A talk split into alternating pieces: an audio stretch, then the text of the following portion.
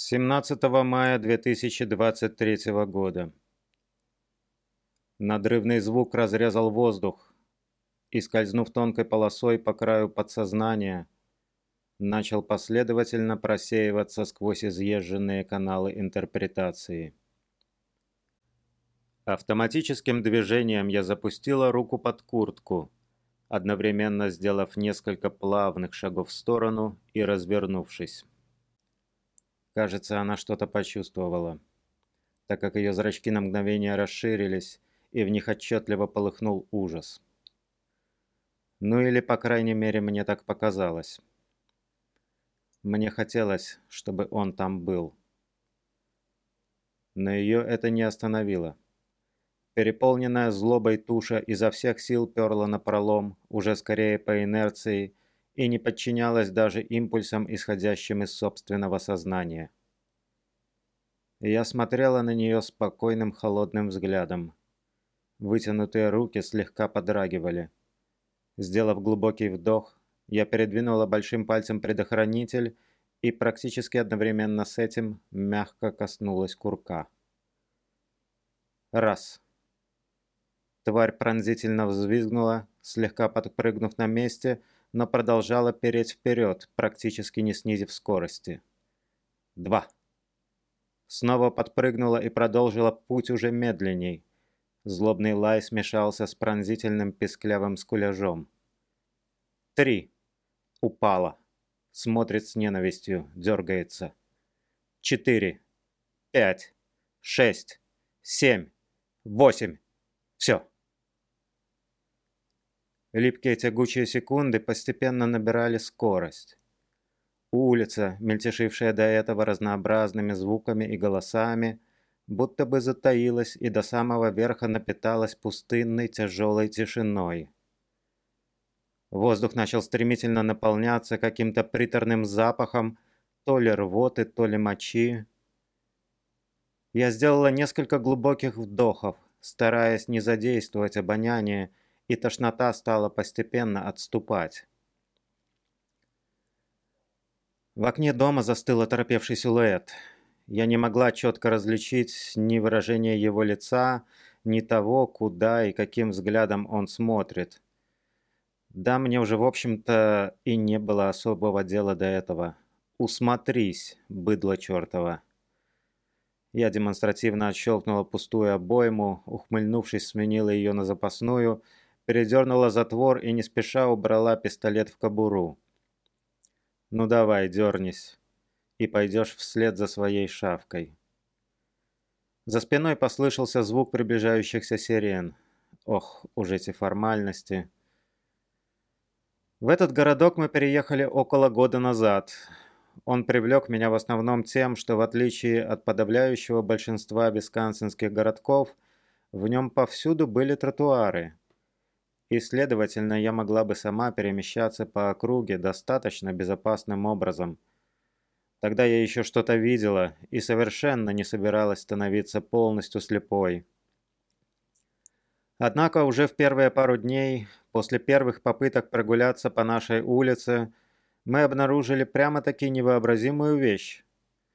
Каждый раз, когда мы проходили мимо дома, находящегося через 5-6 домов от нашего, Достаточно немаленькая соседская собака начинала со злобным лаем ломиться в нашем направлении. В ответ на что хозяева, находившиеся тут же перед своим домом, окликали ее радостными невозмутимыми голосами, будто бы это не озлобленное животное с обнаженными клыками, а двухлетний малыш, шаловливо выкативший пластмассовую машинку под ноги проходящим мимо соседям. Я, признаться, сильно удивилась такому явлению, но не придала ему особого значения, решив, что собака оказалась на улице случайно, потому что гуляла вместе с хозяевами, а в обычное время она, как и полагается собакам, обитает на заднем дворике, огороженным высоким антисобачьим забором. Но люди не перестают меня удивлять. Немного географии. В большинстве городков той самой одноэтажной части Америки частные дома располагаются вдоль ровно расчерченных параллельных и перпендикулярных параллельным улиц. Таким образом, если проезжать по какой-либо улице, то с дороги будут видны фасады расположенных на ней домов, разделяемые подъездными дорожками, ведущими от основной дороги к гаражу владельца.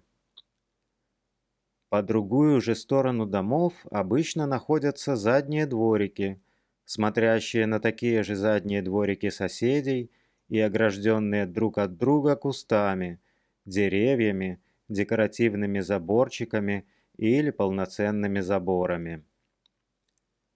Именно на таких задних двориках, как правило, хозяева и держат своих собак. Адекватные хозяева, но только не наши соседи. Время, так сказать, шло. И, прогуливаясь по нашей улице, мы снова встретили... Вы не угадаете кого? Злобная шавка снова ломилась в нашу сторону с истошным лаем. Но на этот раз хозяев поблизости не было. Вместо них, ограждая прохожих от тупорылого исчадия ада, красовалась табличка «Невидимый забор», а в землю были вогнуты флажки, указывающие собаке границу ее территории. Меня всегда озадачивают всяческие мутные явления, особенно если они хотя бы косвенно связаны с безопасностью моего великого величества. И, естественно, я поинтересовалась тем, что из себя представляет этот самый невидимый забор.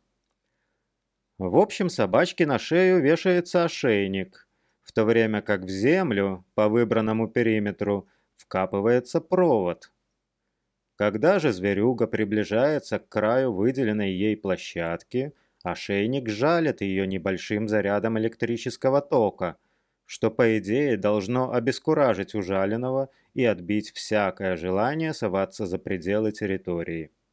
Хорошее изобретение!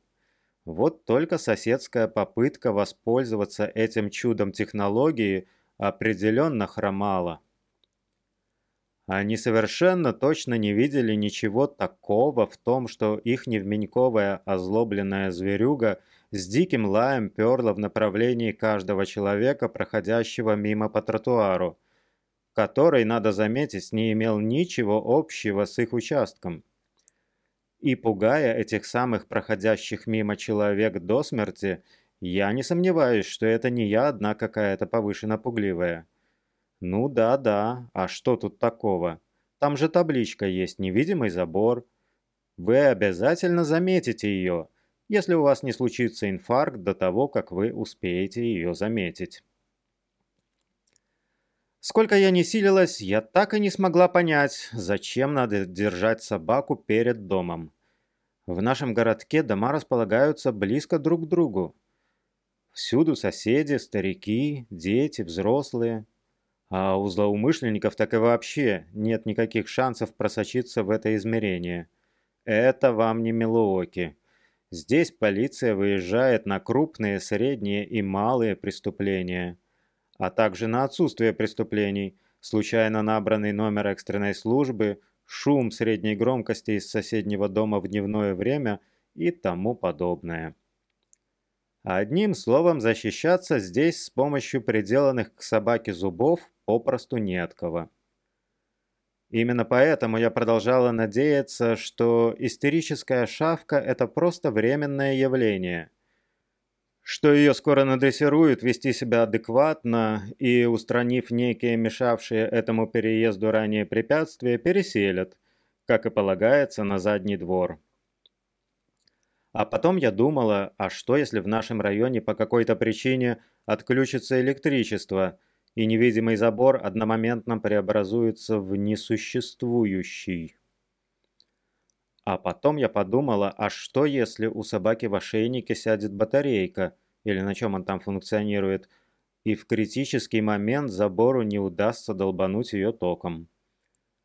А потом мне рассказали, что этот забор и вовсе не особенно-то надежная штука, и злобные собаки с легкостью могут прорваться сквозь него наружу если им очень уж приспичит скушать кого-то за его пределами. А потом наступила зима, и я вообще забыла про эту историю. А недавно я начала брать уроки хождения с тростью, чтобы смочь ходить по улице самостоятельно. И в тот момент, когда, сосредоточившись на том, чтобы не потерять линию газона, на которую я ориентировалась, веря в свою безопасность инструктору, которого я видела второй раз в жизни, с отваливающейся с непривычки рукой, я шла по нашей улице. В этот самый момент злобная тупорылая шавка завыла в определяющей ее существование истерики. Надрывный звук разрезал воздух и, скользнув тонкой полосой по краю подсознания, начал постепенно просеиваться сквозь изъезженные каналы интерпретации.